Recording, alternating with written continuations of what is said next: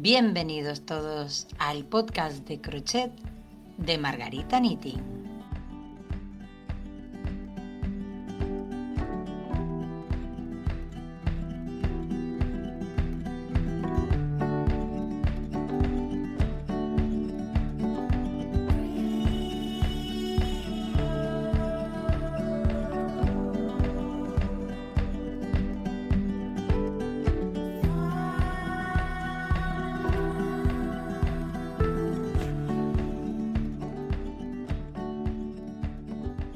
Bienvenidos todos al episodio número uno del podcast de crochet de Margarita Knitting. Muy buenas a todos mis lindos tejedores del mundo entero, todos por lo menos que quieran escucharme durante un ratito. Bienvenidos a este nuevo podcast de crochet. Este podcast está realizado por Margarita Knitting, que soy yo la que les habla. Así que antes de comenzar a hablar sobre este preciosísimo podcast de crochet, voy a presentarme para aquellos que todavía no me conocen. Mi nombre es Margarita y soy una gran amante del ganchillo desde hace muchísimos años y a consecuencia de ese gran amor que siento al mundo del crochet, del tejido, del ganchillo en general, me aventuré a crear un pequeño espacio en internet llamado Margarita Knitting Margarita Knitting está compuesto por un canal de YouTube que surgió de la manera más accidentada y sin buscarlo, que además también cuenta con un blog, en este caso sería un blogspot, y además con diferentes redes sociales. ¿Y qué es lo que le faltaba a Margarita Knitting? Pues un podcast, ¿cómo no? Espero que les guste, espero que se animen a quedarse por aquí y a escucharnos cada semana bueno, escucharme más bien, porque voy a ser yo la que voy a hablar siempre, eh, en este podcast.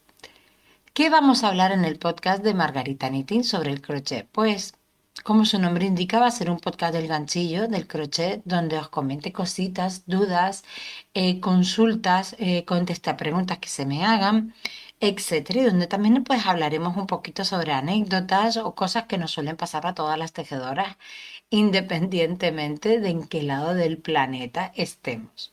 Porque hay cositas que son en común para todas las tejedoras. Y bueno, pues qué bonito el tener un espacio donde podamos escuchar hablar sobre el crochet. ¿Por qué un podcast eh, de audio y no un podcast, pues por ejemplo, en, en un soporte como en YouTube? Cuando me planteé realizar un podcast, tenía súper claro que quería que fuera un formato que nos permita poder escucharlo pues mientras desayunamos, mientras vamos en el coche al trabajo o a llevar a los niños al cole o ir a buscar a los niños al cole. En fin, quería que fuera un audio, que al fin y al cabo esa es la esencia de un podcast. Un podcast no es un vídeo, para eso está el YouTube, que es maravilloso, es un soporte que a mí me encanta, que lo utilizo muchísimo y que no pienso dejar de utilizarlo nunca. Pero el podcast es diferente, es otra forma de poder disfrutar del ganchillo simplemente escuchando. Yo estoy encantada de empezar a formar parte de ese universo que tan popular se ha hecho del mundo de los podcasts y encima pues de la mano de un tema que, que es mi fuerte, que me apasiona, que me encanta, que me corre por la sangre, que es el mundo del tejido. En, el canal de YouTube de Margarita Knitting eh, podrás disfrutar de muchísimos patrones de crochet, todos ellos obviamente explicados tanto para diestros como para zurdos. Pero en este podcast no van a haber patrones, o por lo menos en un principio no es la intención podremos hablar pues de preguntas que suelen hacerme mucho, pues cosas como por ejemplo podríamos hacer un episodio hablando de por qué eh, haciendo el mismo patrón con el mismo billo y el mismo número de ganchillo hay personas que se le quedan más grandes la pieza final y hay otras personas que se le quedan más cortas. También otra consulta que me suelen hacer muchísimo es sobre qué precio poner mis creaciones eh, de crochet a la venta. Eso es un tema muy, muy, muy mm, importante y que le preocupan sobre todo a las personas que utilizan el mundo del ganchillo o el mundo tejeril para emprender un negocio eh, personal. Todas esas cuestiones las iremos trabajando, las iremos comentando a lo largo de los episodios de este podcast de crochet. Lo que sí quiero dejar bien claro es que no va a haber un guion. Yo no me los voy a preparar antes de grabarlo. Quiero que sea algo espontáneo, sincero, real y que me nazca de lo que realmente pienso y de lo que realmente considero que debo de opinar o comentar con todos ustedes.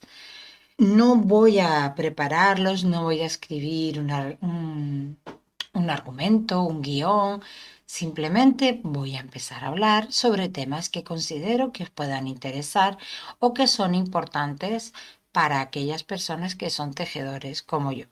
En este primer episodio, pues aparte de un poco contaros, como ya he hecho en, este momento, de qué va a tratar el podcast, también me gustaría que me conocierais un poquito más y que supierais cómo surgió Margarita Knitting, que es algo que me suelen preguntar bastante. Yo, mm, pues soy una chica canaria de las Islas Canarias, más concretamente de la isla de Gran Canaria, en España. Mm, soy mamá de una preciosa niña de 5 años, estoy casada y soy profesora.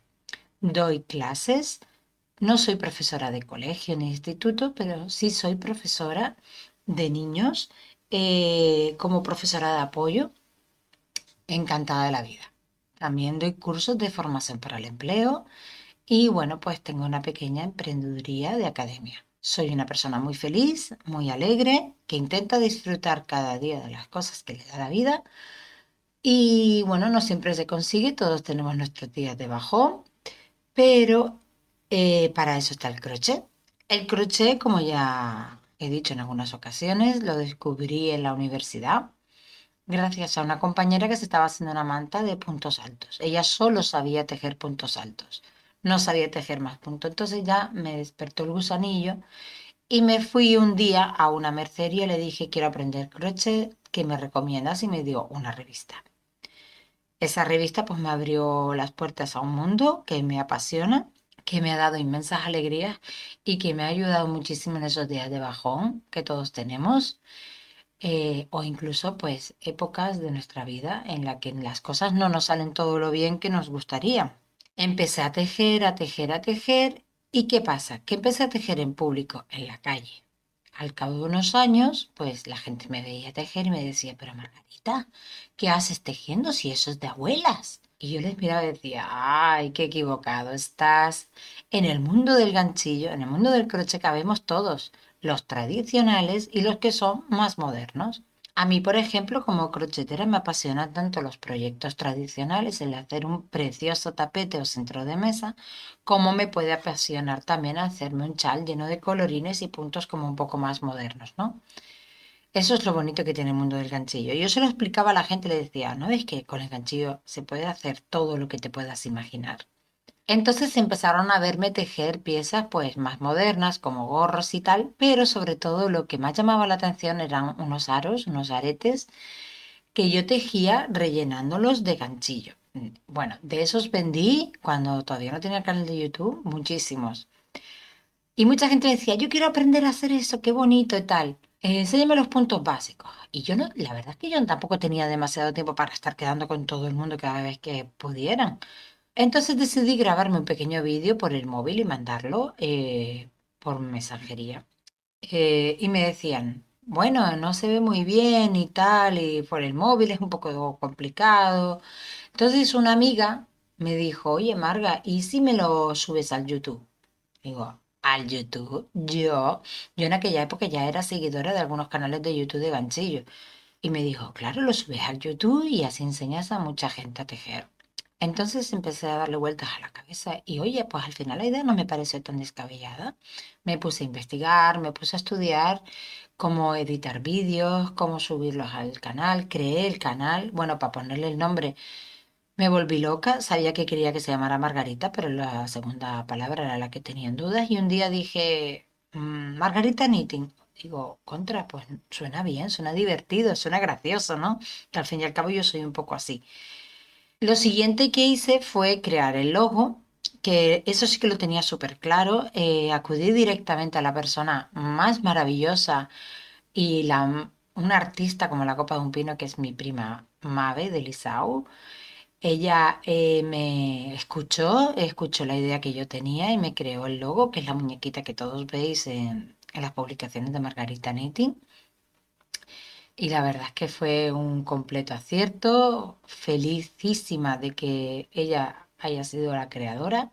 Y bueno, pues creé el canal y me puse a estudiar cómo hacerlo, qué poner, qué no poner. Y así surgió Margarita Knitting de la forma más casual y más desinteresada del mundo. Luego ya quedé como atrapada, ¿vale?